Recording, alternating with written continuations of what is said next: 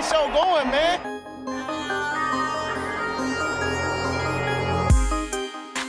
Angelo, what an interception! Steps into it, pass is caught! Diggs! Sideline! Touchdown! Unbelievable! Ihr hört Cover 3, der Podcast für Fantasy Football.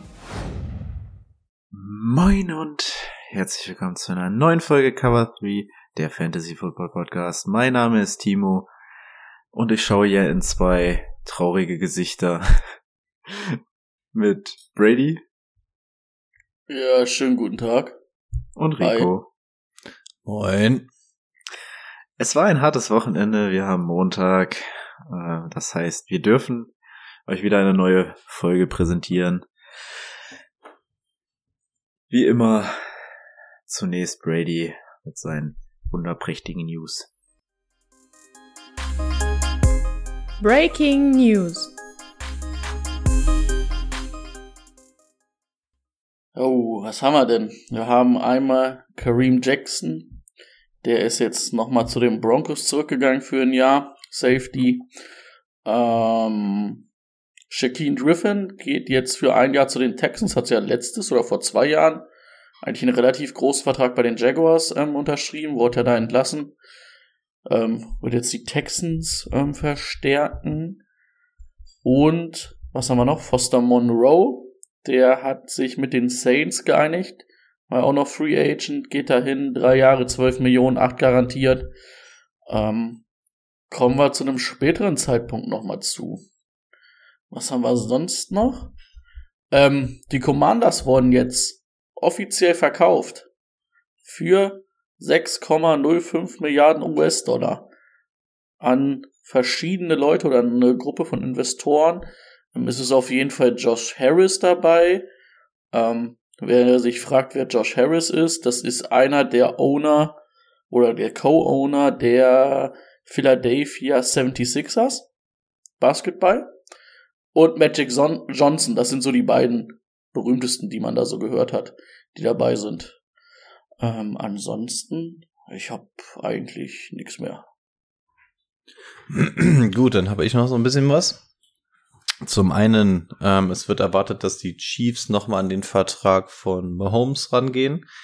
Der hatte ja vor zweieinhalb, drei Jahren oder so seinen Zehnjahresvertrag unterzeichnet, liegt jetzt aber mittlerweile nur noch auf Platz sieben der bestbezahlten Quarterbacks. Das Ganze soll wohl geändert werden. Ähm, inwieweit da jetzt vielleicht noch eine Verlängerung drankommt oder ob sie ihm einfach nur ein bisschen mehr Geld geben als Wertschätzung, nochmal keine Ahnung. Aber da wird wahrscheinlich mal wieder der Rekord gebrochen. Dann, die internationalen Games wurden bekannt gegeben. Zum einen Woche 4 Falcons gegen Jaguars in London, ähm, Jaguars Bills in Tottenham, ebenso Ravens Titans Tottenham und dann die beiden Deutschlandspiele, beide in Frankfurt. Das war ja, glaube ich, noch nicht fix vorher. Es werden beide in Frankfurt stattfinden und zwar back-to-back. Einmal Woche 9 Dolphins versus Chiefs und Colts versus Patriots. Ja, wisst ihr Bescheid. Ähm, könnt Was gerne mit uns. Bis dahin machen wir. Kann, Ja. Äh, was, das ist auch das erste Mal. Äh, die Jaguars spielen Back-to-Back-Games in London, also die sind beide hintereinander. Einmal als Heimteam und einmal als Auswärtsteam, aber die sind, Äh, stimmt. die sind genau hintereinander. Sehe ich ja jetzt erst. Ist crazy. Keiner will die Jaguars in Amerika haben, hieß. Ähm, ja, Woche 9 ist dann auch ungefähr so mein großes Alkohol-Comeback angedacht. Also falls wir ähm, hinfahren, bis dahin eventuell wieder Bordbistro Suff äh, mit hoffentlich vielen Leuten. Ähm, Foster Moreau hatten wir dann. Haben die Texans sich noch Offensive Guard Shaq Mason geholt. Ähm, drei Jahre 36, 36 Millionen 22 garantiert. Auch einer der größeren Namen. Ähm, die Lions hatten sich ja Quarterback Hendon Hooker im Draft gesichert und da hat Headcoach Dan Campbell jetzt bekannt gegeben, dass er wohl ein Redshirt Year in 2023 haben wird, was im Wesentlichen heißt, er wird mittrainieren und den ganzen Kram, aber er wird nicht wirklich auflaufen. Ähm, also hat auch gesagt, es wird dann irgendwie so ein ähm, Long Shot oder so, bis der spielt. Also von Hendon Hooker werden wir 23 wahrscheinlich nicht allzu viel hören. Und ist auch insofern ganz interessant, als dass die Lions sich angeblich gerade mit Jared Goff zu Vertragsverlängerungen zusammensetzen. Da ist der Mann, Ah. wenn er seinen ersten NFL-Pass wirft, schön 28 Jahre alt oder so. Das könnte gut sein, ja. Dann haben sich die Dolphins noch Offensive Tackle Isaiah Wynn, heißt er, glaube ich, für ein Jahr gesichert. Schön für euch. Dann hat äh, Quarterback Ben DiNucci, die ein oder anderen kennen ihn vielleicht noch aus Dallas, hat sich aus der XLF zurück in die NFL gespielt und wird bei den Broncos um den Backup-Quarterback-Spot kämpfen. Und apropos Quarterback, wir hatten uns letzte, vorletzte Woche, vorletzte Woche, glaube ich, ähm, gefragt, was denn eigentlich mit Matt Ryan ist, ob der offiziell aufgehört hat oder was da Phase ist. Vielleicht können, können wir es uns hiermit herleiten. Ähm, die Medien haben informiert, dass er bei CBS einmal als Studio und als ähm, Spielanalyst ähm, anheuert. Gut, da kann man natürlich auch nochmal zurücktreten für den Fall, dass dann nochmal irgendwo ein Angebot reingeflattert kommt von der NFL. Aber könnte auch ein ganz gutes Indiz dafür sein, dass ähm, der damit seine aktive Karriere beiseite legt und nochmal ordentlich abcasht vom Videowürfel. Mal gucken. Aber also er hat selbst gepostet, dass er das jetzt macht, äh, hat dann aber in PS drunter geschrieben, das ist kein Retirement Post. Also er schließt es noch nicht aus. Okay, also will sich eventuell die Chance nochmal offen halten, um so ein paar Ja. Angebote einzuholen. Ähm, und ähnliches noch, weil ich es heute Morgen noch gelesen habe, ist bei Carson Wentz. Der ist ja im Moment auch noch vertragsfrei. Da haben wohl mehrere NFL-Teams schon Kontakt aufgenommen. Und er hat auch selber schon gesagt, er wäre ähm, bereit, irgendwo als Starter zu spielen oder auch als Backup. Also ähm, gucken, der wird wahrscheinlich auch noch irgendwo unterkommen. Sehr gütig von ihm, dass er auch als Starter irgendwo spielen würde. ja. Das wär's ansonsten von mir. Okay, sehr schön. Dann können wir direkt weitermachen mit unserem Thema der Woche. Let's get to work. Das Thema der Woche. Es geht endlich wieder los. Die allseits beliebten Analysen der Divisions. Wir sind auch froh, wenn wir dann damit durch sind manchmal, aber äh, ich habe jetzt auf jeden Fall Bock drauf, dass es wieder losgeht, dass wir uns die Teams mal ganz genau anschauen. Ähm, und wir starten. Ihr habt es so ausgewählt. Ich weiß nicht, ob ihr es jetzt schnell hinter euch haben wollt oder ob ihr wirklich Fan von einem dieser Teams seid. Äh, wir starten mit der NFC South. Das sind die Falcons, Panthers, Saints und die Tampa Bay Buccaneers. Und genau in der Reihenfolge werden wir die Teams für euch durchkauen. Wir starten auch mit den Falcons und wir gehen jetzt Position für Position durch, würde ich sagen. Auf Quarterback haben wir Desmond Ritter und Tyler Heinecke. Desmond Ritter durften wir letztes Jahr ja schon ein bisschen am Ende sehen. Ähm, ansonsten, falls das nicht funktionieren sollte, wäre auch noch Tyler Heinecke im Team dabei. Ja. Wir gehen mal von unseren normalen Ligen aus, also von unseren One-QB-Ligen. Ich denke, da können wir, sind wir uns alle einig, dass von denen keiner gedraftet wird, oder? Gut. Also ich mache sogar den Case auf, dass ich nicht mehr weiß, ob einer von euch, also ich spiele selber keine Superflex, aber hätte jemand von euch Bock, einen davon in der Superflex zu haben? Als dritten Quarterback würde ich, oder als dritte oder vierte würde ich einen, würde ich eine Münze werfen und mir einnehmen. Dann wissen wir schon ungefähr, in welchem Gefilde wir sind. Also ganz ehrlich, also Desmond Ritter soll das Ganze machen. Ob er es denn macht, wie lange er das macht, sei mal dahingestellt. Ich halte den Jungen doch für arg limitiert und das ist meiner Meinung nach kein Franchise-Quarterback. Ähm, ich glaube, da könnte nächstes Jahr ein ganz anderer Quarterback an der Center stehen. Ähm, aber ansonsten, meine Prognose stand jetzt, Ritter wird das Ding starten und Heineke wird ab Woche 8 übernehmen und dann irgendwie die Saison mit 3 zu irgendwas wegschaukeln. Also ich halt überhaupt nichts von diesem Quarterback-Core. Brady? Nicht wirklich. Ja, die wollen ja auch, ganze Offseason sagt ja, sie wollen den Ball laufen. Ja, wir wollen laufen, laufen, laufen, laufen. Ja. Ist auch besser so für Desmond Ritter. Ja. Ja, gut. Haben sie ja letztes Jahr schon, schon so gemacht. Ähm. Ich habe ein bisschen Hoffnung, dass die Offense ein bisschen besser wird, aber viel ist, also das, das wird nicht die langfristige Lösung sein. Das, da bin ich ganz bei euch. Und für Fantasy sowieso nicht. ja. Ich habe tatsächlich Tyler Heineke in ein, zwei Ligen rumfliegen. Einfach so als Backup-Lösung. Aber mehr auch nicht. Running Backs haben wir einiges an Bord. Ähm, ich denke, wir brauchen immer nur die Fantasy-relevanten Spieler durchgehen. Das wären in dem Fall wahrscheinlich Bijan Robinson, Tyler Algier und Cordell Patterson. Avery, Avery Williams und Caleb Huntley fallen da jetzt dann doch sehr weit hinten runter. Ähm, Bijan haben wir, glaube ich, oft genug mittlerweile drüber gesprochen. Lass uns doch mal mit Cordell Patterson anfangen. Meint ihr, der hat noch eine gewisse Rolle? Wie soll die aussehen? Was, was, was würdet ihr sagen? Brady. Ich könnte mir vorstellen, dass der nicht mehr so viel als Running Back eingesetzt wird, sondern wirklich wieder ein bisschen mehr als Receiver.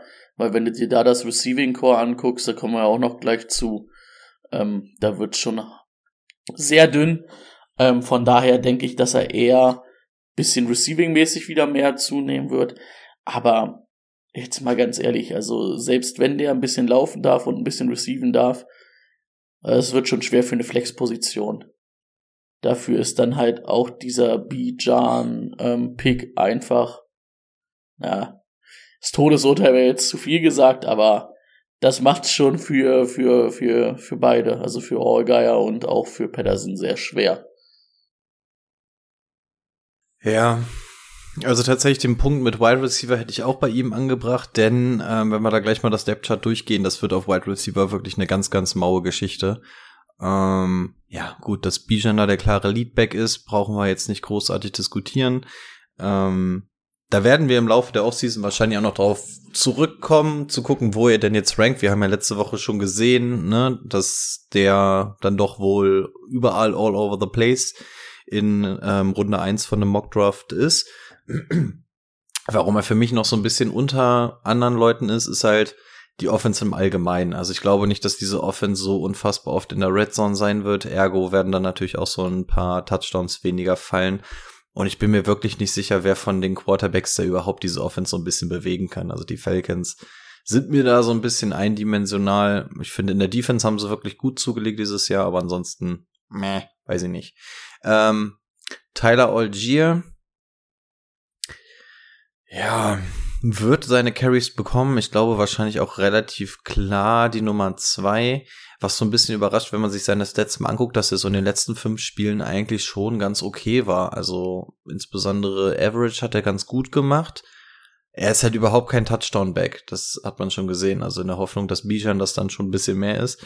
Wie viel hat er insgesamt gemacht? Drei? Drei Stück. Der hat alle Spiele gemacht. Also äh, ein bisschen wenig. Ähm, ja, wird wahrscheinlich so dieser typische Backup sein, der ein bisschen mit rein rotieren wird, aber er wäre nicht mal einer meiner Top-Handcuffs, die ich haben wollen würde. Also da gibt's Handcuffs, die ich geiler finde, wo ich sage, okay, sobald die Nummer eins weg ist, kommt er rein und dann wird's da richtig knallen mit dem. Sehe ich bei Tyler Olgier jetzt nicht so groß. Und ähm, Cordell Patterson war ein One-Year-Wonder eigentlich mit 2021 und ähm, wird dadurch jetzt wahrscheinlich noch weiter nach hinten rutschen und im besten Falle dann noch so eine gewisse Rolle über die übers Receiving Upside bekommen, aber nichts, was fantasymäßig für mich auch nur in der letzten Runde des Drafts wahrscheinlich interessant wäre.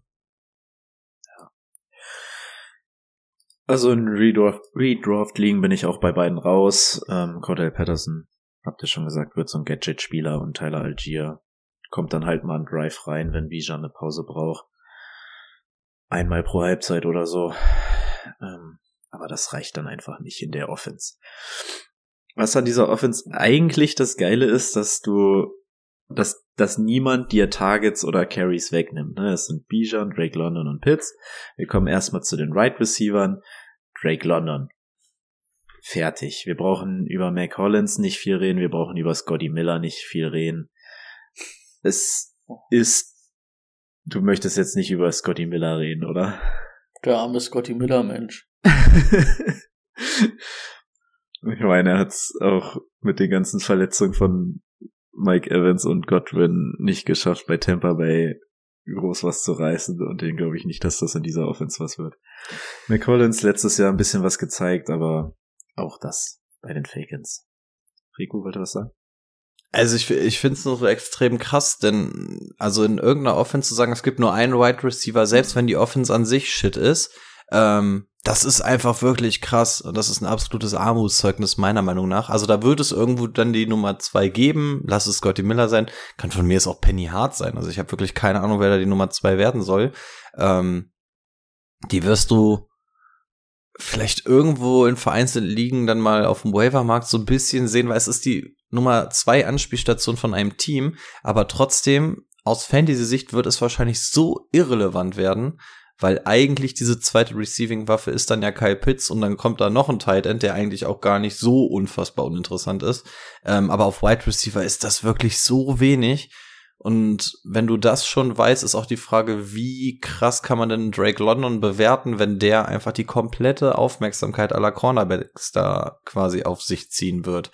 Ähm, also es macht mich wirklich traurig, dass das so wenig ist. Also ich würde mich so freuen, in einem Team den zweiten Wide Receiver normalerweise zu bekommen und das funktioniert hier einfach nicht, weil einmal die Tiefe fehlt und dann auch der entsprechende Quarterback. Also Fantasy-mäßig gibt's für mich hier wirklich nur zwei Spieler, mit denen du aus dieser ganzen Mannschaft rausgehen kannst.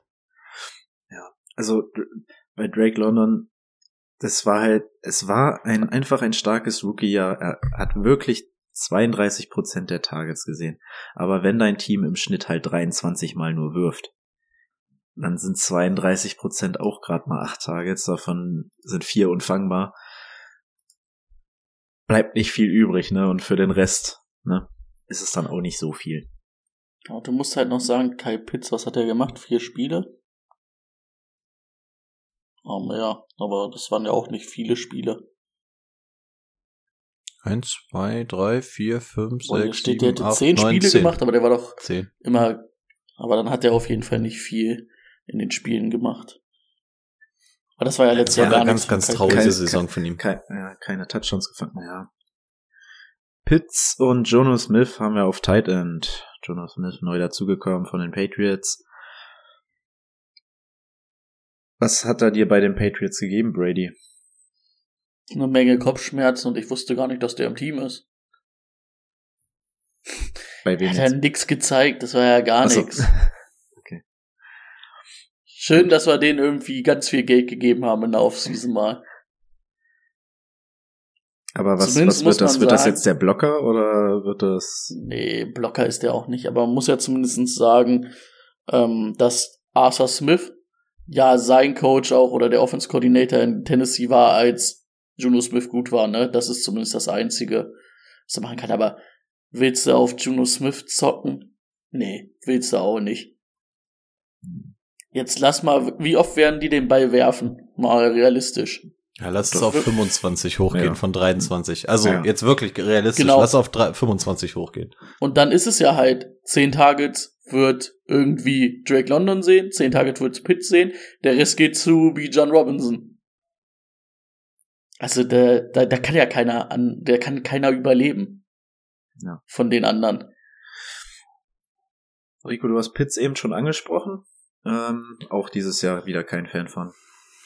Ich war ja noch nie wirklicher Fan von ihm. Also ich war ja auch so ziemlich der Einzige, der sich nachdem sein Draft-Stock damals so unfassbar explodiert ist, als er in die Liga gekommen ist, sich so ein bisschen dagegen gewehrt hat und immer noch gemahnt hat von wegen äh, Rookie Tight End, auch wenn der Maße zum Verlieben hat. Der kommt noch nicht so ganz in der NFL an. Also er ist bei weitem nicht das, was man sich erhofft hat. Ich glaube auch, dass jetzt, das ist jetzt sein drittes Jahr. Das ist standardgemäß so das Ding, wo die Titans immer ausbrechen. Es fehlt irgendwie noch so ein bisschen der Entwicklungsrahmen ohne Quarterback und mit einer limitierten Offense. Fantasy-mäßig muss man über ihn reden, weil der Titan-Markt einfach super dünn ist.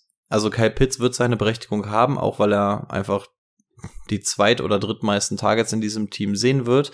Aber Kyle Pitts wird immer noch an, an dieser Wunschvorstellung gemessen, was den ADP angeht. Und da bin ich halt sowas von krass raus. Also der wäre für mich ADP-mäßig Tight End Nummer 7, 8. Irgendwo da. Ähm, weil ansonsten verbrennst du dich mit dem jedes Mal. Also der ging teilweise in den dritten Runden jedes Mal weg und letzte Saison wurde zwischenzeitlich haben Owen überlegt, ob man ihn cutten kann. Also das ist für mich ähm, so ein No-Go. Und selbst wenn er eine gute Saison hat oder so, das ist mir ein viel zu heißes Eisen. Ähm, er kommt aus einer Verletzung, hat irgendwie drei shitty Jahre hinter sich. Quarterback finde ich katastrophal. Offense finde ich sehr, sehr limitiert für mich. Also Fantasy-mäßig drüber sprechen, auf jeden Fall wird in nicht einer einzigen Liga zu mir fallen, weil er immer noch komplett overpaid ist und da werde ich ähm, ums Verrecken nicht einsteigen, dann hole ich mir in Runde 5 lieber noch einen geilen Running Back oder ähnliches. Brady? Ja, ist halt das Problem der Offense, ne? Ich glaube, da wäre deutlich mehr drin, aber ja, was willst du machen bei 10 Targets, wie eben schon gesagt von Desmond Ritter? Ja, also ich bin, also ich bin bereit, ihn relativ früh zu ziehen. Für mich ist er auch weiterhin Tight End 3. Äh, einfach weil ich glaube, letztes Jahr null Touchdowns. Das ähm, wird dieses Hat Jahr zwei nicht. gehabt? Zwei? Bei, hier bei ähm, Pro Football Reference. Hatte der nicht ein gutes? Spiel und das war das in London oder so? Ja, das war das in London. Okay, dann kann ich mich auch vertan haben. Ja, aber ich glaube, es wird in die andere Richtung gehen. Ich denke, die Offense wird ein Tucken besser sein als letztes Jahr, allein aufgrund von Bijan. Und ähm, dadurch wird man ein bisschen, bisschen mehr von Pitts sehen dieses Jahr. Ich glaube, nächstes Jahr gibt's da einen jungen neuen Quarterback, äh, mit dem er nochmal einen neuen Anlauf machen kann.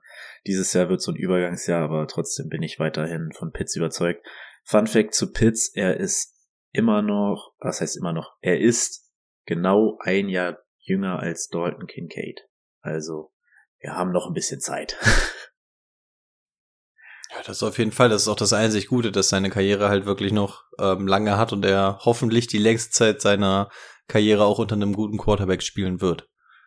Also Dynasty-mäßig, ne, auch eine ganz andere Geschichte, aber Redraft-mäßig gilt es für mich Vorsicht. Okay. Dann haben wir die Falcons durch. Wir machen weiter mit den Panthers und da hat sich einiges getan. Ähm, wollen, wollen wir das so beibehalten, dass, ich, dass wir von Position zu Position oder soll ich erstmal alle wichtigen, nee, erstmal Position. Ne? Ich fand das mit Position, glaube ich, am einfachsten zum Hören, Ja. oder? Du bist hier der Host, du entscheidest, was du doch machst. Okay. Quarterback. Bryce Young gezogen. An der Eins. Dann haben wir Andy Dalton, der momentan erstmal ähm, der Starter zu sein scheint. Und Matt Corral läuft da auch noch irgendwo rum. Als Trainingsobjekt. Ja, ähm, auch hier Redraft würde ich erstmal, solange das wirklich so sein sollte, dass Andy Dalton äh, startet, von allen die Finger lassen. Aber da wird ja nicht starten. Also, Ich kann es mir auch ehrlich gesagt nicht vorstellen. Also es ist immer ein gutes Ding auch zu sagen, wir müssen unseren Rookie nicht in Woche 1 Ja. reinwerfen, aber du, du hast den fucking First Overall Pick und du bist für, dafür hochgetradet. Dann überleg mal, was die- bezahlt haben. Ja, ja, also dann musst du ihn spielen lassen. Also ob er jetzt Ja. gut ist oder nicht. Also ich glaube auch, du kannst das nicht bringen. Also klar ist das jetzt wieder der typische Talk. Wir fangen in drei, vier Monaten oder so erst an, richtig Football zu spielen. Aber ich sehe eigentlich kein Szenario, in dem er nicht in Woche eins auf dem Feld steht. Also dann muss wirklich im Trainingscamp schon echt viel daneben laufen, finde ich. Und dann lässt du den lieber doch 18 Spiele spielen, selbst wenn du weißt, der ist das erste Jahr kacke. Und was, Bryce Young wird ja nicht komplett kacke sein. Dafür war der dann doch einfach auch zu gut. Damit er 18 Spiele im ersten Jahr gespielt hat. Also es ist natürlich gut, wenn du einen Andy Dalton hast. Es gibt wesentlich beschissenere Quarterbacks. Eben gerade haben wir sogar schon ein Team gesehen. Meiner Meinung nach wäre Andy Dalton ein ganz klarer Starter in dem Team. ähm, also es gibt schlechtere Quarterbacks als ihn und es ist eine Luxusposition, so einen quasi zu haben als Mentor oder ähm, sehr gute Backup-Veteran-Rolle oder sonst irgendwas. Und klar kann man den in Woche eins rausrollen, ohne dass du deine ganze Franchise ähm, in Brand setzt.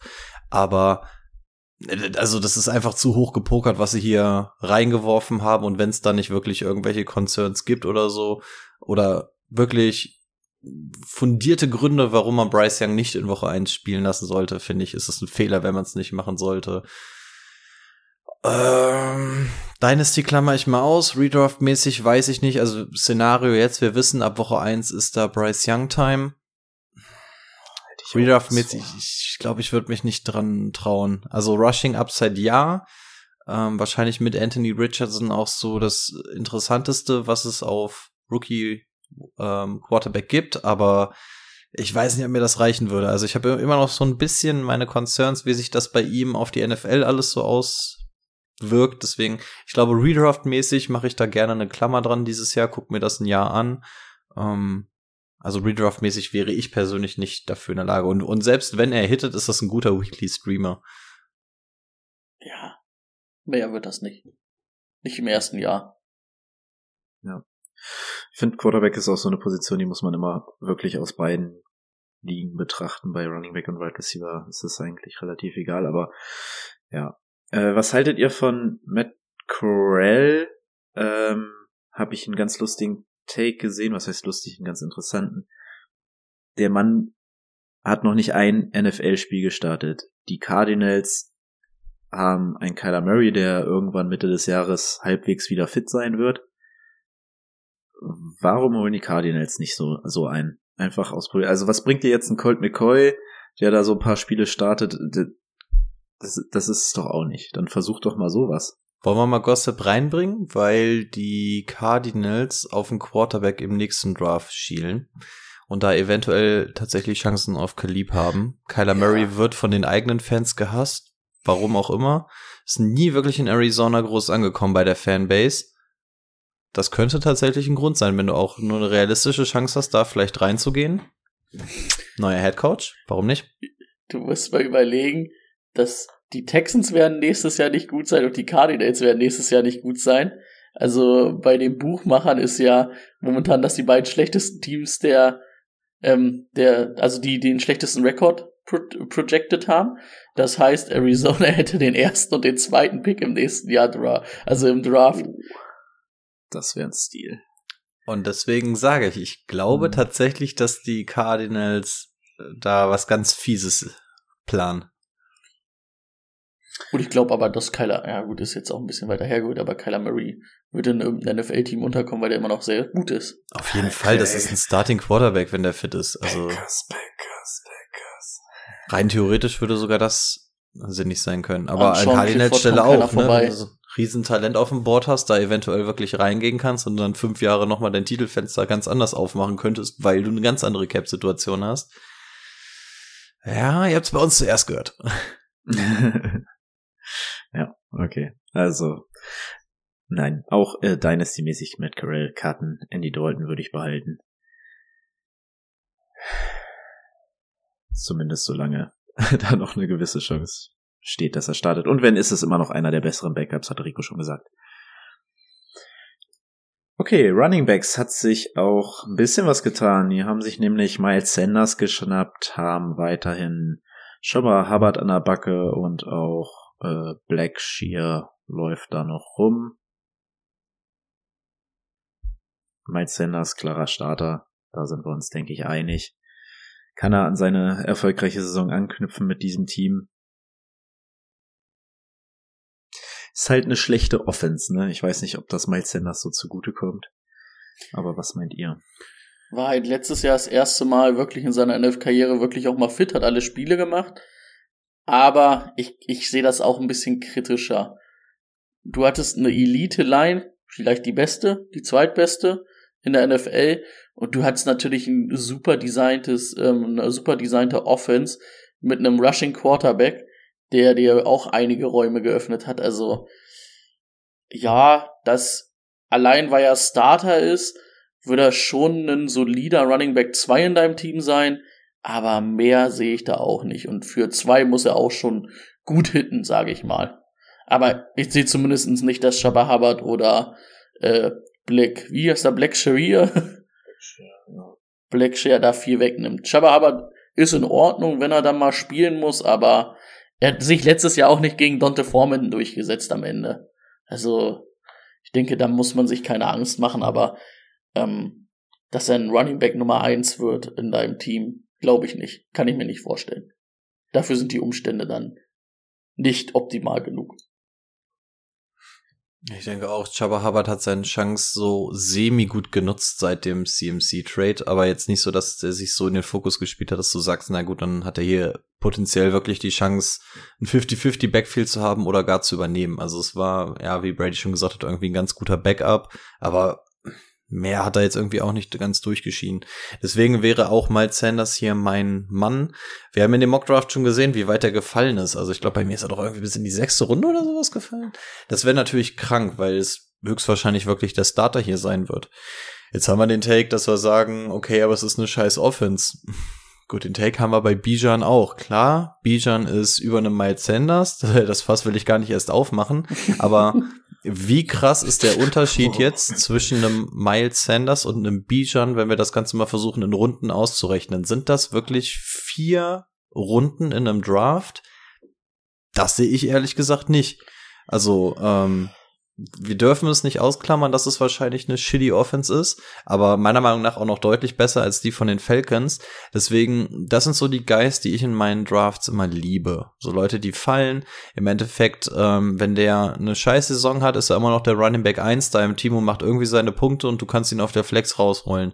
Und wenn du einen Running Back hast, den du auf der Flex rausrollen kannst, ist das einfach genial ähm, Runde 5, 6 Miles Sanders zu bekommen, nämlich all day long. Was bekommst du da ansonsten noch an Running Back? Da bist du sonst normalerweise schon in irgendwelchen ähm, Backup-Rollen von irgendwelchen Teams. Also ich bin ziemlicher Miles Sanders Fan, weil die Opportunity einfach da ist und er hat auch gezeigt, dass er an sich laufen kann. Wie gut dieses Team jetzt wirklich ist, wird sich zeigen, auch ob ihm Bryce Young durch sein Rushing Upside vielleicht ein paar Carries wegnimmt oder so.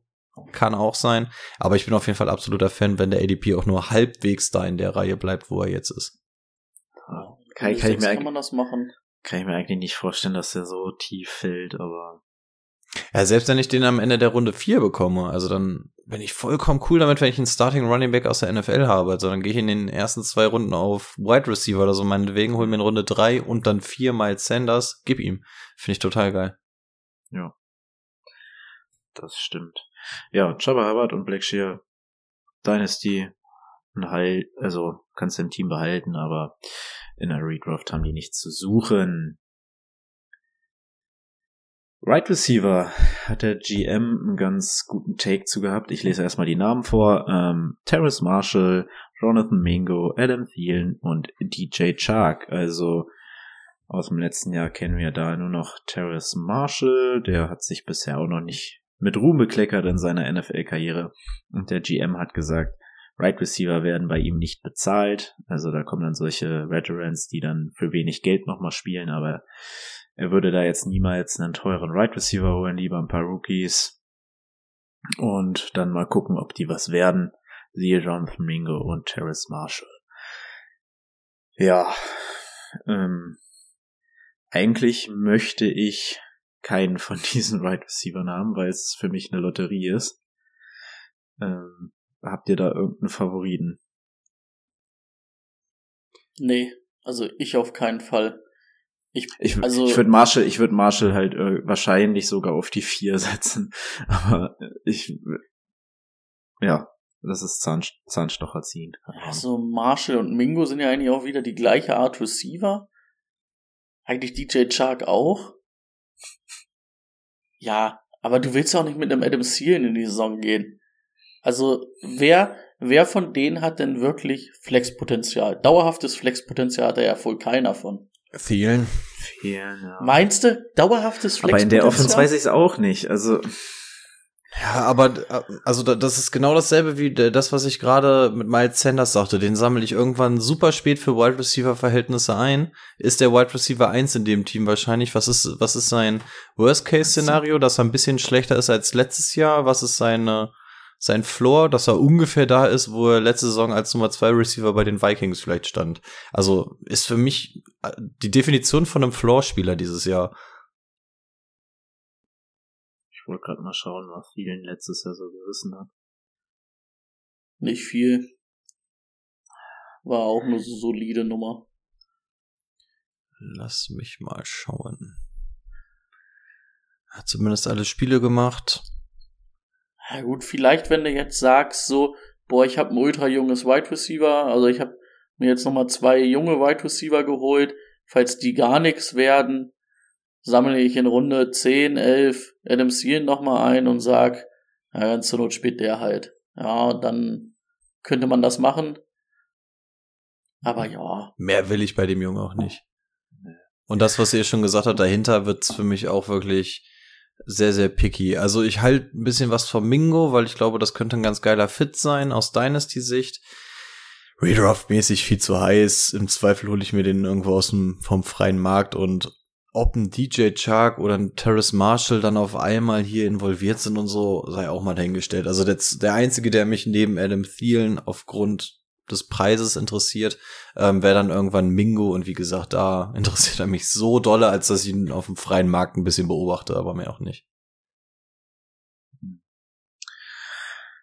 Ja, also nicht so dolle, auch nicht so dolle dieses Wide right Receiver Core, aber zumindest ein paar mehr Peoples als bei den Falcons. Können wir die äh, Titans übergehen?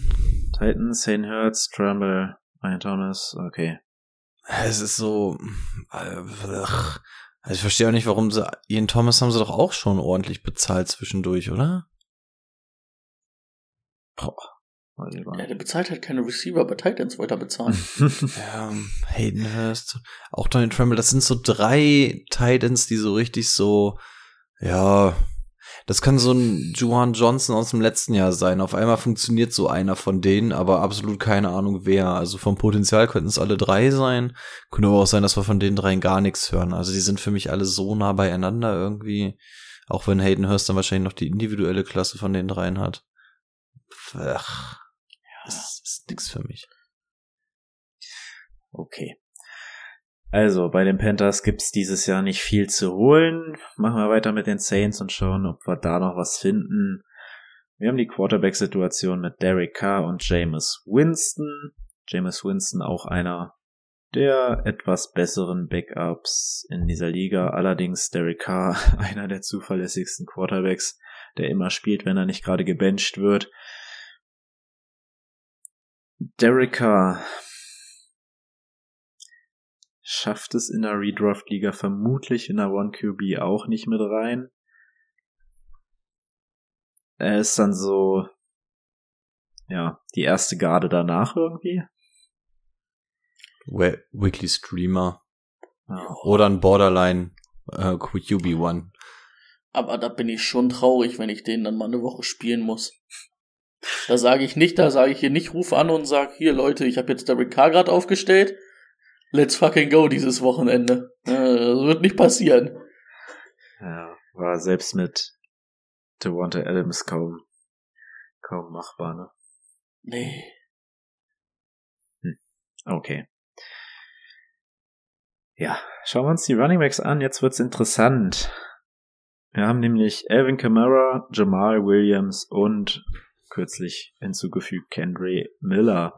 Alvin Kamara, ja, kann man wenig zu sagen bisher, weil man immer noch nicht weiß, wird er denn spielen, wird er nicht spielen? Wird er nicht? Wird er nicht. Also ich behaupte, der kriegt seine Spielsperre am Anfang. Ja. Ja, was waren es? Sechs und dann haben sie es wieder zurückgenommen? War es nicht sogar schon? Was? Ich glaube, das war immer noch die Diskussion erstmal so auf Legal-Ebene und dann NFL. Also ich glaube, so ganz raus ist es nicht. Aber alles, was man so bei Twitter hört, liest und so, ist so dieses, ja, das ist eigentlich nur eine Frage, wann, wann die Sperre kommt, aber eigentlich sollte da wohl Außer kein Roger hat es vergessen.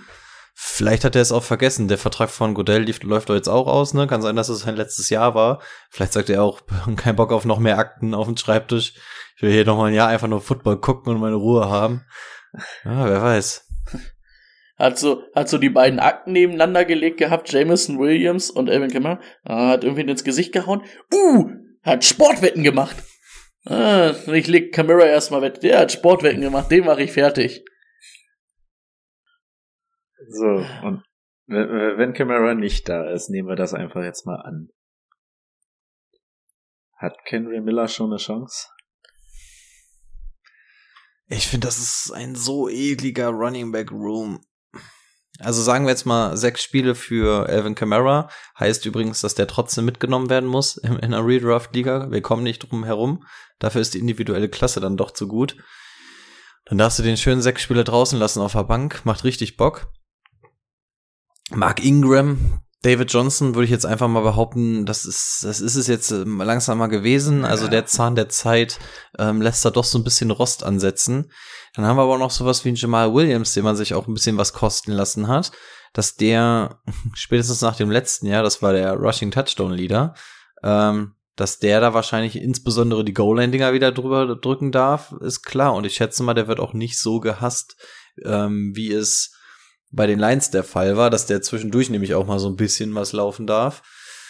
Ja, und dann hast du dahinter den Typen, den ich ja eigentlich sehr, sehr interessant finde, aber das ist halt ein echt brutaler Running Back Room und spätestens wenn Alvin Kamara wieder da ist, ich weiß nicht, also ich sehe kein Szenario, dass Henry Miller in den ersten sechs Wochen so abreißt, dass er danach einen Alvin Kamara vergessen machen würde oder so. Selbst Best-Case-Szenario wäre, dass der ein bisschen in die Snaps mit reingreift. Also das ist für mich ein Dynasty-Player, weil Alvin Kamara nächstes Jahr sehr, sehr günstig weggegeben werden kann. Aber ich glaube, aus Redraft-Sicht traue ich dem ganzen Braten da nicht. Und wie gesagt, ich wüsste nicht mal, wer in Woche 1 der, der Leadback ist, wenn Kamara nicht da ist. Und von daher ist hier für mich Kamara interessant und dann zum richtigen Preis Jamal Williams oder Kendry Miller. Aber ich weiß absolut nicht, was das für ein Preis bei mir wäre. Das wäre irgendwas Richtung Bank. Und wo man sich Bankspieler draftet, das könnt ihr euch ja selber denken. Hm. Kendry Miller ist auch einfach genau Jamal Williams nochmal, ne? Das ist, ähm, ja, ich denke auch, dass es, dass dieses Jahr Jamal nochmal geritten wird und danach ist Camara weg, Jamal 29 Jahre alt oder fast 30, glaube ich. Und dann könnte Kendra Miller Zeit werden. Boah, würdet ihr euch echt sechs Spiele Camara auf die Bank setzen? Also, klar, wenn, wenn, der wird, der wird ja in der Redraft-Liga nicht bei sechs Spielen ohne durchgehen. Also du hast es ja auch bei Leuten wie Hopkins und so gesehen und der ist ja vom Position Value noch deutlich unter einem Starting Running Back. Also, Bock drauf habe ich nicht, aber wenn er in der richtigen Runde da ist, natürlich muss, musst du dir dann einen mitnehmen. Ja, aber Camara war auch letztes Jahr, hat er schon stark abgebaut, ne? Und jetzt nochmal mit Jamal Williams so ein Goal-Line-Back mit drin. Absolut, aber sowas wie, wie Swift wird auch dieses Jahr wieder an irgendeiner Stelle gedraftet, obwohl er, ja gut, ist ein scheiß Beispiel, weil der jetzt in einem anderen Team ist, genau wie Jamal, aber ähm, selbst wenn du weißt, du hast den, einmal den Goal-Line-Back, wir haben Kenneth Walker und wir haben Charbonnet, werden wird ähm, Kenneth Walker ja genauso weggehen, auch wenn du sagst, Charbonnet wird der Goal-Line-Back. Also, ja, musst du leider machen. Hm. Gut. Ich habe die Regel nicht gemacht, tut mir leid. Ich wäre auch dafür, dass wir es nicht machen. ich ich glaube, ich werde es nicht machen. Das, dann habe ich wieder in Woche 5 irgendwelche Probleme und kotze, dass ich den immer noch auf der Bank sitzen habe. Ich wünsche dir vom Herzen, dass du in Woche 5 noch keine Probleme mit deinem Roster hast. Safe. Dass da noch nicht alles wieder auf links gedreht werden muss. Apropos. Woche 5 wird wieder das erste Mal hinterfragt, ob dieses Fantasy Football eigentlich Sinn macht. Wozu überhaupt die Vorbereitung? Right Receiver. Endlich wieder Brian Edwards Time. Es ist wieder, wir gucken, wir gucken auf Tacho. Es ist Mitte Mai. Jahres. Es ist Mitte Mai. Es ist wieder Brian Edwards Time. Ich habe ihn mir nicht mal aufgeschrieben. Ich habe ihn mir nicht mal aufgeschrieben. Es ist wieder so weit. Die fünfte Jahreszeit. Die Brian Edwards Zeit. Wir haben Chris Olave, Rashid Shahid und Star Wide Receiver Michael Thomas. Ja. Okay. Ähm, können wir von mir so stehen lassen? Chris Olave ist, ja. Ich glaube, es wird genau die gleiche Saison wie letztes Jahr. Das können wir, glaube ich, von ihm erwarten. Ich weiß nicht, ob der jetzt auf einmal in diese absolute Elite Right Receiver Schiene schon reinspringt mit Derek Carr. Das sehe ich einfach nicht. Wenn Michael Thomas auch zurück ist, dann wird er auch noch mal ein paar Targets bekommen, wenn der Fuß hält wenn er sich nicht am Papier schneidet oder sonstiges. Ah, ich muss sogar sagen, wenn Michael Thomas zurückkommt, fände ich das sogar noch ein bisschen besser für Chris Olave. Weil der halt letztes Jahr war eher das, was Drake London auch war, dieser Alleinunterhalter da. ein bisschen Unterstützung. Aber das wäre auch der einzige, den ich da ziehen würde. Also ich würde kein Michael Thomas, ich würde auch keinen Rashid, Rashid, wie heißt er Rashid? Rashid Shahid. Shahid würde ich auch nicht ziehen. Nee. Wenn dann Olave, aber sonst nix. Ja, also auf Olave auf jeden Fall. Michael Thomas, den Take habe ich ja letzte Woche in meinem Mockdraft schon aufgemacht, dass ja, gut, wenn der fit ist, natürlich wird er Teil meines Teams sein. Ähm, aber das weiß er wieder nicht. Unter der Woche kam übrigens irgendwas raus, ne, dass bei dem irgendeine Hardware aus dem Fuß genommen wurde. Also ich weiß nicht, mit was für einem USB-Stick im Fuß der gespielt hatte, aber da wird auf jeden Fall. Das ist ja so lange ausgefallen, weil also, irgendwer aus Versehen da was Falsches was eingebaut zum hat. Teufel macht das denn hier drin? Das könnte das, das könnte das Problem gewesen sein. Ähm, ja, keine Äh, Jarvis Landry übrigens auch noch Free Agent, ne? Also da sind auf jeden Fall auch noch mal so ein paar Targets, die wegfallen. Ich finde den Schritt auf K auch wirklich gut. Also ich glaube, das kann dieser Offense wirklich gut tun. Ähm, also eigentlich muss hier die Nummer zwei Anspielstation auch noch interessant sein.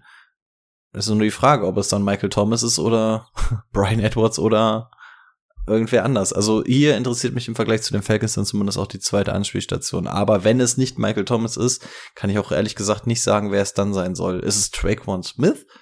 Ist es wirklich Brian Edwards? Keine Ahnung. Aber wenn es nicht Michael Thomas ist, hinter Olave, dann wird es wahrscheinlich auch keiner sein, der den Weg zu mir in einer Redraft findet. Nee. In einer Redraft auf jeden Fall nicht. Muss man ganz kurz die Jalousie hier wieder runter machen. Mhm. Ja, du noch ein Take, noch irgendwas, irgendeinen dritten Right Receiver? Also ich hatte mir halt wirklich nur Rashid Shahid aufgeschrieben, weil er letztes Jahr ganz gut diese Rolle übernommen hat. Auch Rookie war. Nee.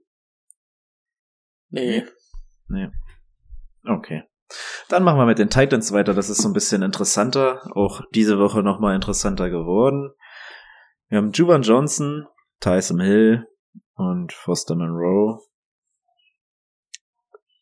Tyson Hill, die Rolle kennen wir mittlerweile.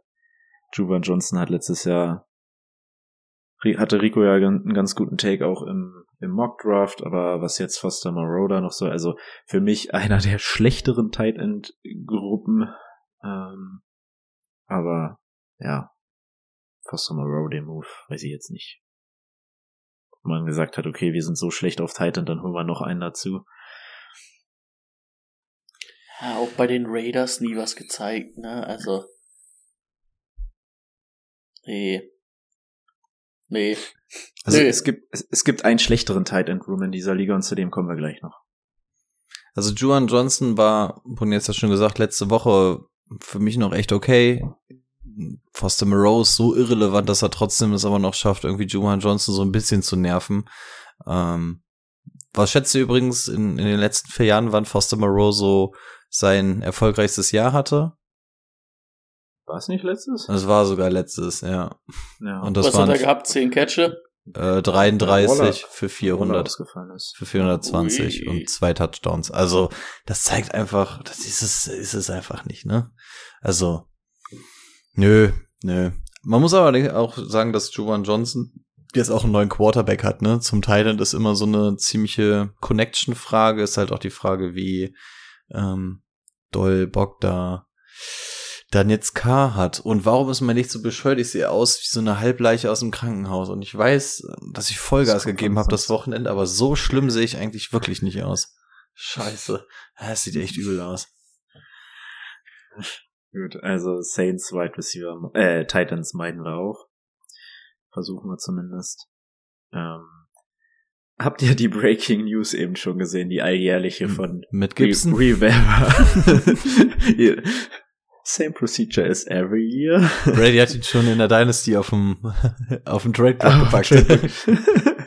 Ja, bis ihm wieder einfällt, dass Gibson irgendwann ihn mal morgens nicht gegrüßt hat und ähm, er deswegen wieder nicht spielen darf. ich habe wirklich ein Déjà-vu, das hat er auch letztes Jahr genauso gesagt. Ich Ja, das hat er genau so gesagt und dann hat er trotzdem Brian Robinson spielen lassen, der 27 Mal angeschossen wurde. Acht. 28. ja, okay. Das waren die Saints und Antonio Gibson. Kommen wir zum letzten Team für heute und das sind die Tampa Bay Buccaneers auch eins der Teams, auch eins der schlechteren Teams dieses Jahr. Man hat sich Baker Mayfield geholt. Ähm, ich weiß nicht, wer von euch noch an Kyle Trask glaubt. Ich bin's nicht. Wenn man sich auch noch John Walford dazu holt, hat das für mich irgendwie schon so ein Take, warum muss ich mir einen John Warford holen, wenn ich Kyle Trask und Baker Mayfield habe? Also dann wird das ja selbst für ein Backup anscheinend gerade so ein Kampf. Ich glaube, Baker wird dieses Jahr rausgerollt und dann wird nächstes Jahr mit einem frühen Pick auf Quarterback was gemacht. Und deswegen halte ich auch die Finger von Baker Mayfield, weil das war letztes Jahr schon scheiße und mit dem Team wird das nicht viel besser. Ich finde es immer wieder bemerkenswert, dass Baker Mayfield es irgendwie schafft, in dieser Liga einen Starting-Job für die Saison zu bekommen. Also eigentlich sollte der Zug als abgefahren gelten, aber er kriegt es wirklich jedes Mal hin, wieder irgendwo Starter zu werden. Und hier wahrscheinlich sogar das ganze verdammte Jahr lang. Ähm, ja. Smarter Move, Baker. I see you. Aber ja, absolut kein Fantasy-Bezug für mich. Brady möchte nicht mal über ihn reden. Hä? Okay. Nee, wirklich, also. Ich habe eben schon Zeit vergeudet mit, ähm, mit Foster Monroe, also. Kommen wir zu den Running Backs. Da tümmelt sich ein bisschen was. Wir haben Rashad White, momentan die Nummer eins vermutlich. Dann haben wir Chase Edmond, Keyshawn Vaughn und neu hinzugekommen Sean Tucker. Es gibt auch noch Sieg Elliott Gerüchte. Wie handelt ihr dieses Backfield? Brady hat ja eben nichts zu sagen, vielleicht hat er jetzt was zu sagen. Die Frage ist ganz ehrlich, was erhofft man sich, wenn man sich jetzt Sieg Elliott holt in diesem Team? Also es bringt dieses Team ja nicht nach vorne. Stimmt. Wenn die, wenn sie sich nicht Sieg Elliott holen, dann ist Rashid White zumindestens okay. Welchen, welchen Running Back hatten wir denn vorhin? Wie würde man den im Vergleich zu Miles Sanders sehen? Wenn das der Starter ist. Da halte ich von der Panthers Offense aber noch mehr dieses Jahr. Ja. Aber es ist ein Starting Running Back dann, ne? Ja, ja,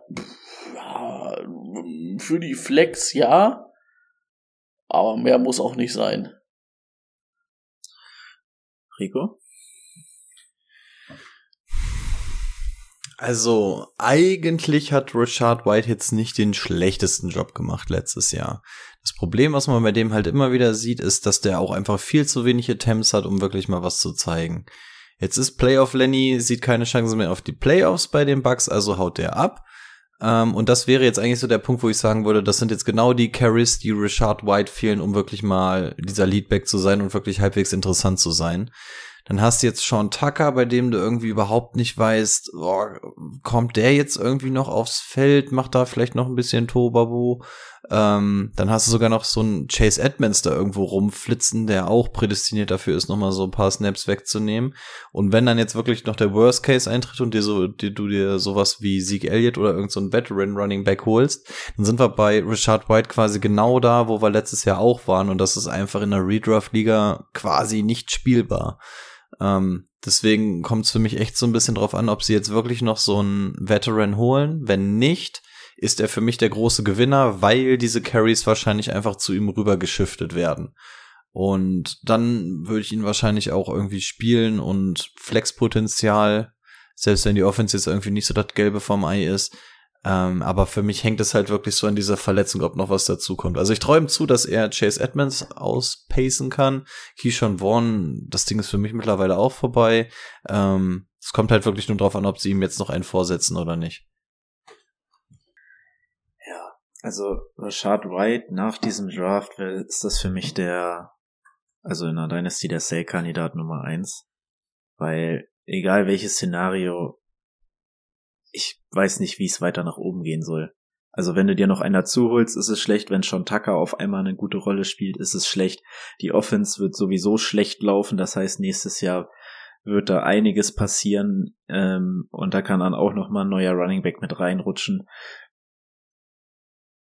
Äh, ich kann mir einfach nicht vorstellen, dass dieser Mann jetzt auf einmal hier loslegt wie die Feuerwehr und diese Offense führt. Und dafür war es dann halt auch letztes Jahr nur ein Drittrunden-Pick, wo man sagen kann, ja, das überlegt sich ein Team, ob, ob das jetzt sein muss, den, den da zu starten. Also, ich würde ihn persönlich verkaufen. Ich möchte ihn auch ungern in der Redraft-Liga haben. Ich glaube, dass er, dass er, also er wird alle anderen, meiner Meinung nach alle anderen da ausstechen, aber wie ihr schon gesagt habt, das ist zu wenig. Right Receiver hat sich nicht viel getan. Wir haben Mike Evans, Chris Godwin und Russell Gage. Dieser Wide Receiver Raum passt überhaupt nicht zu dem nee. Rest des Teams. Ehrlich, den hättest du doch jetzt in dieser Offseason auch einfach mal auflösen. Also, das hättest du doch einfach jetzt beenden können, das Thema, oder? Also, was willst du denn damit jetzt noch? Auch das kann ich mir nicht besser vorstellen als letztes Jahr.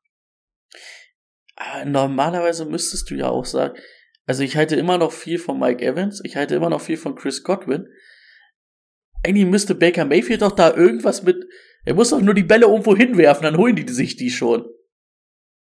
Also, aber der Mike Evans, der wird locker bestimmt noch irgendwo hingehen. Und Chris Godwin, hat der, hat der Bock? Der, gut, der ist jetzt auch erst 26, also es geht ja noch. Der ist ja relativ jung in die Liga gekommen. Der spielt zwar schon Ewigkeiten, aber jung in die Liga gekommen. Aber hat der eigentlich Bock? Weil der würde ja auch bei jedem anderen Team sofort einen riesen Impact haben.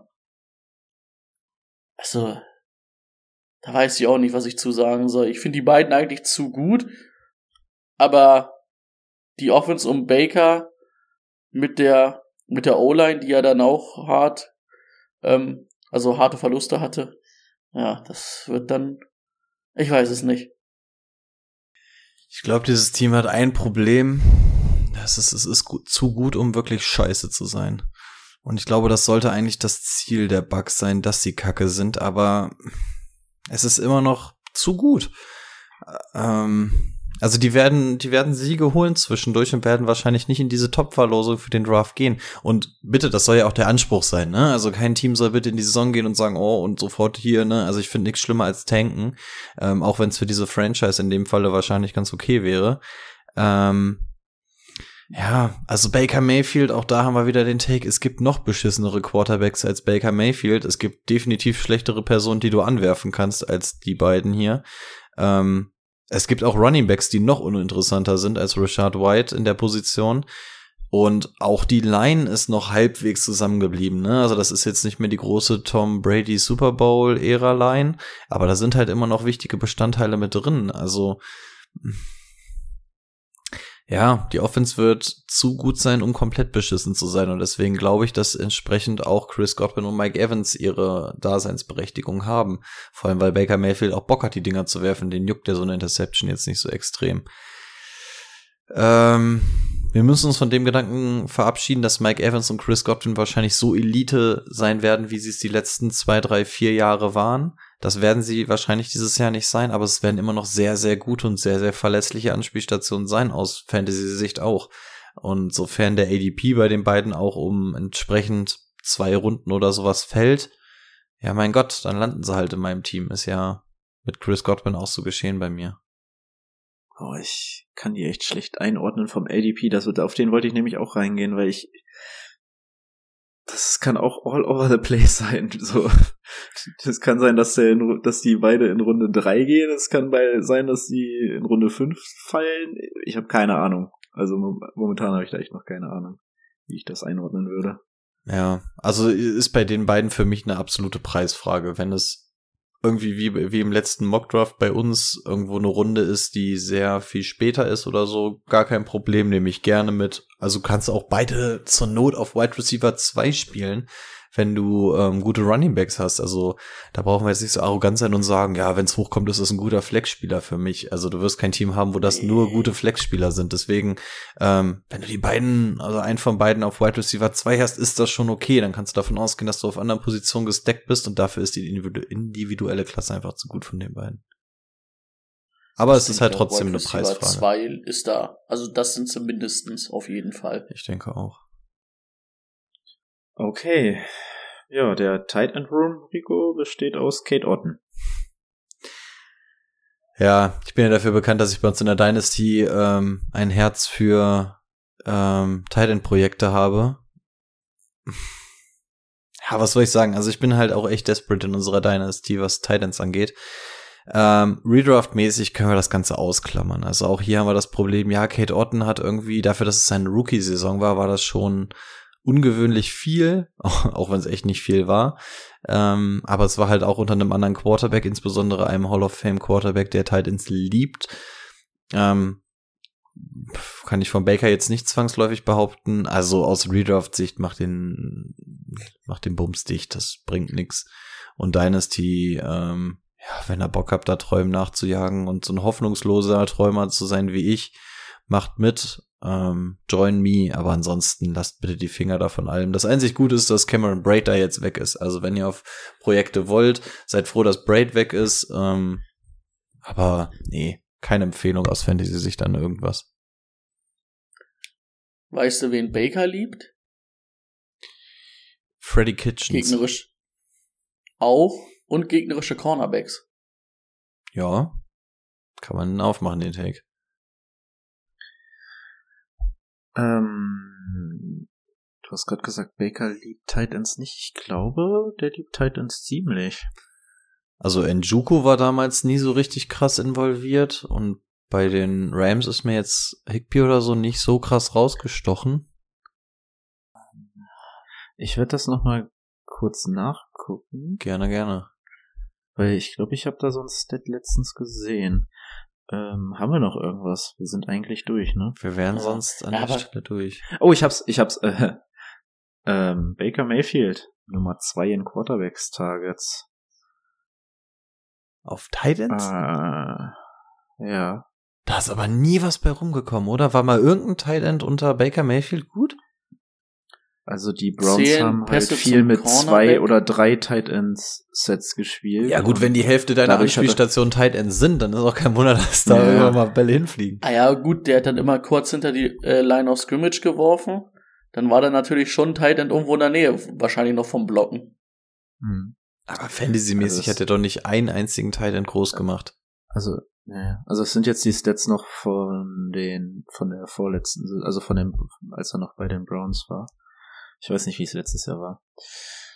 Äh, aber ja, also auf zwei oder drei Tit- Titans kann er diesmal auf jeden Fall nicht werfen.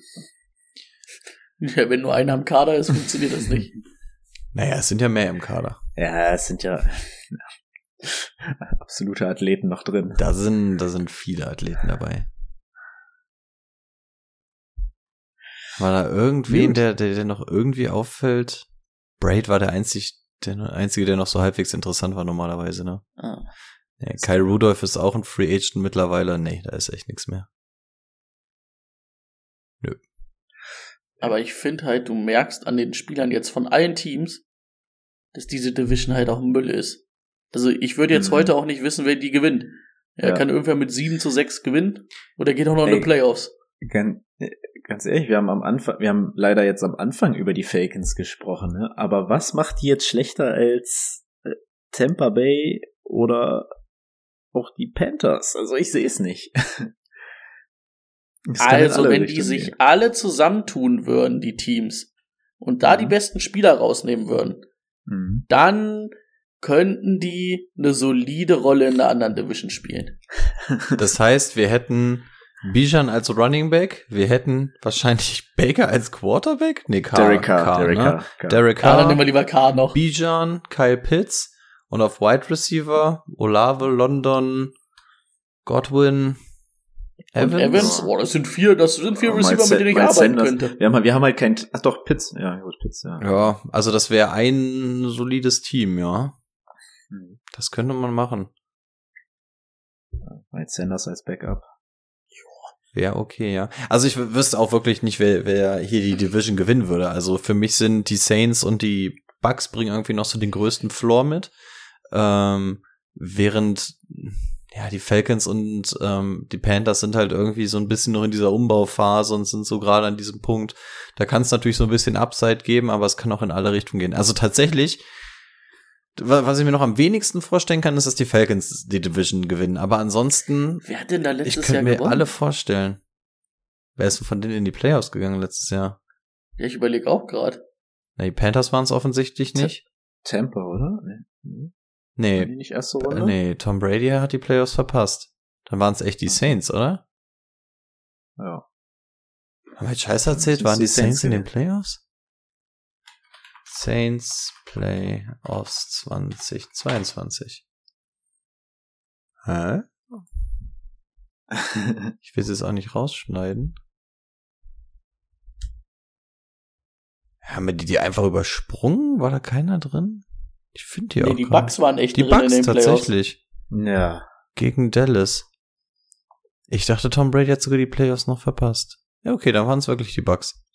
Jo, aber halt auch mit 8 zu 9, ne? Die hatten eine negative Bilanz. Das ist schon traurig. Das, das, das, das ist halt auch äh, für die Falcons richtig kacke, dass die Division so, so schlecht ist, ne? Weil so kriegst du dann, wird's schwierig mit dem Quarterback, wenn du dann auf Die einmal standen hier halt, die anderen sechs standen Spiele alle, gewinnst oder so. die anderen standen alle 7 zu 10. Die haben Ja. alle sieben Siege gehabt. Das ist, das ist dann scheiße. Damit kriegst du keinen guten Quarterback. ja, weil die untereinander dann zwischendurch nochmal gewinnen. Ja, weil, weil, ja, weil die Kakis ja alle gegeneinander spielen müssen. Ja. Ich will die, ich will die Division jetzt auch nicht unnötig bashen. Also die Falcons sind ja wirklich nicht mehr weit davon entfernt. Also da ist es ja wirklich nur noch der Quarterback für mich und ein zweiter Wide Receiver. Dann könnte das eine echt geile Offense sein. Wie gesagt, Defense haben sie schon zugelegt. Du hast mit Bryce Young Number One Overall Pick for a Reason. Wenn Michael Thomas bei den Saints zurückkommt, kann das da auch klappen und ähm, Baker kann uns auch alle bei Tampa überraschen. Ne? Also die Teams sind jetzt nicht so müllig, dass ich sage, einer wird davon fix der First Overall Pick, aber Ja. es ist auch noch ja. weit weg davon, dass es jetzt irgendwie alles sagt, okay, das sind jetzt absolute Powerhouses hier. Um das Ganze hier vielleicht noch mal so hinten raus noch mal die Waage so ein bisschen gerade zu rücken.